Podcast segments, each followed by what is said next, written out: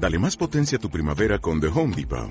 Obtén una potencia similar a la de la gasolina para podar, recortar y soplar con el sistema OnePlus de 18 voltios de Ryobi desde solo 89 dólares. Potencia para podar un tercio de un acre con una carga.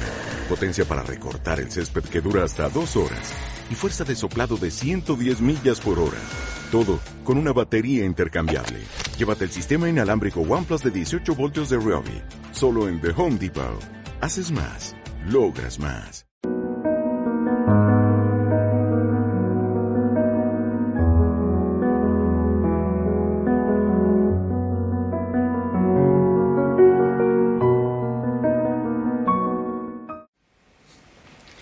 Buenos días. Saludos a todos los suscriptores, amigos del blog y todos aquellos que se acercan en algún momento a este blog para compartir conmigo lo que les digo, lo que les ofrezco. Bueno, este vídeo que voy a grabar, a grabar ahora lo titulo Parejas, dos puntos, ¿qué hacer ahora que te conozco? Las parejas empiezan con un conocimiento sensorial.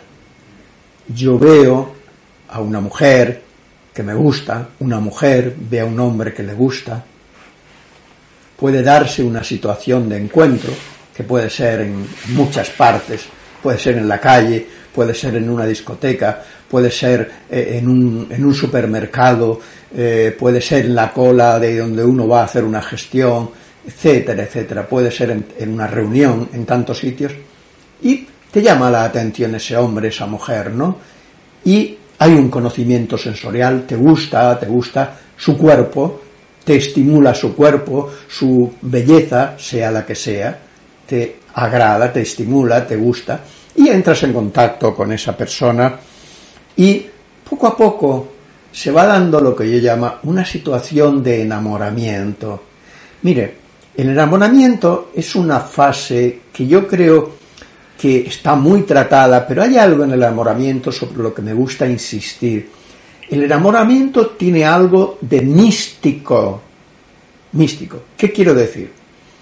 Que cuando una persona se enamora, algo que está dentro del ser humano como una especie de sueño, como una especie de ilusión, no cosas ilusas, no lo mismo tener ilusión que ser un iluso, ilusiones, cosas muy profundas del ser humano se proyectan, se ponen en el otro, en ese objeto, en esa persona, en ese otro hombre, en esa mujer. Se ponen ahí. Y entonces surge un enamoramiento, es decir, la otra persona adquiere para nosotros una importancia y una especie de exaltación que vivimos de idealización dentro de nosotros desconocida esto que se suele decir, mira, es que está enamorado, eh, eh, parece como que esté uno eh, levitando, etcétera, ¿no? ¿Por qué? Porque hay algo dentro de los seres humanos, una necesidad de vivir sueños, de vivir las ilusiones, de vivir las esperanzas profundas. Y en esa época, en ese tiempo del enamoramiento, se proyecta en el otro esa parte de nosotros que necesita enamorarse. Sí, porque somos seres para enamorarnos. Deberíamos estar continuamente enamorados todos los días de nuestra vida. Deberíamos tener montones de cosas, de objetos, de personas, de situaciones, de proyectos, de sueños de los que enamorarnos. Qué bonito es estar enamorado siempre. Hay gente que dice, no, cuando los matrimonios, las parejas van siendo, conviviendo mucho tiempo, se, se, se desenamoran. No es verdad, amigos. Una buena pareja no acaba nunca de estar enamorada. No. Lo que pasa es que se pasa por fases diferentes. Eso sí, eso sí, pero una pareja tiene que estar enamorada siempre a los 25, a los 50 y a los 90 años. Porque si una pareja no está enamorada, ya no es una pareja, serán personas que conviven juntos, pero no es una pareja. Tendrán otras, estarán juntos por otras razones, pero no porque estén enamorados. Entonces, esa es otra fase de las parejas. Conozco a alguien sensorialmente, lo voy conociendo un poquito, superficialmente, y voy poniendo en esa persona, depositando en el otro algo que está dentro de mí, está, es más algo que yo pongo de dentro en el otro que algo que está realmente en el otro. Entonces es casi una especie de autoenamoramiento. Nos enamoramos poniendo lo que llevamos dentro en el otro. Porque necesitamos estar enamorados, necesitamos tener sueño. Pero claro, eh, eso dura un tiempo. Eso es una cosa que dura unos meses o, si ustedes quieren, eh, un año, ¿no? Pero, ¿qué pasa? Es lo que yo le digo. ¿Qué ocurre ahora que te conozco? Ahora que ya te conozco, ahora que ya te conozco, aunque sea superficialmente, ¿qué hacer? Nos vamos cada uno por una parte, queremos hacer algo juntos, ahí vienen las preguntas importantes de la vida. Porque en esa fase de enamoramiento a lo mejor han tenido relaciones sexuales, han ido a bailar juntos, han tomado algún aperitivo juntos, han estado juntos con los amigos, etcétera. Pero luego viene un momento en el que hay ya que hacerse preguntas importantes. ¿Queremos vivir juntos? ¿Queremos compartir nuestra vida? ¿Quién, ¿Quién somos? ¿Quién eres tú? ¿Quién soy yo? ¿Qué conocemos? Conocemos cuatro cositas. Cuatro cositas que seguramente no son las importantes de la vida. ¿Somos tú y yo compatibles?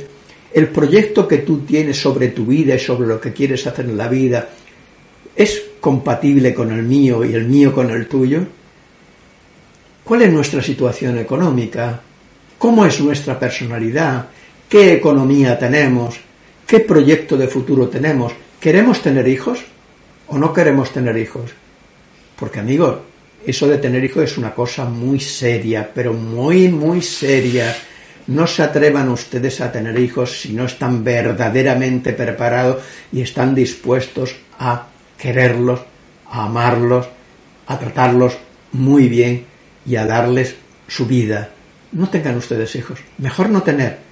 Si tienen, que sea porque lo han pensado muy bien, que tener hijos no es una cosa de un momento ni de un día, es una cosa para toda la vida, para toda la vida.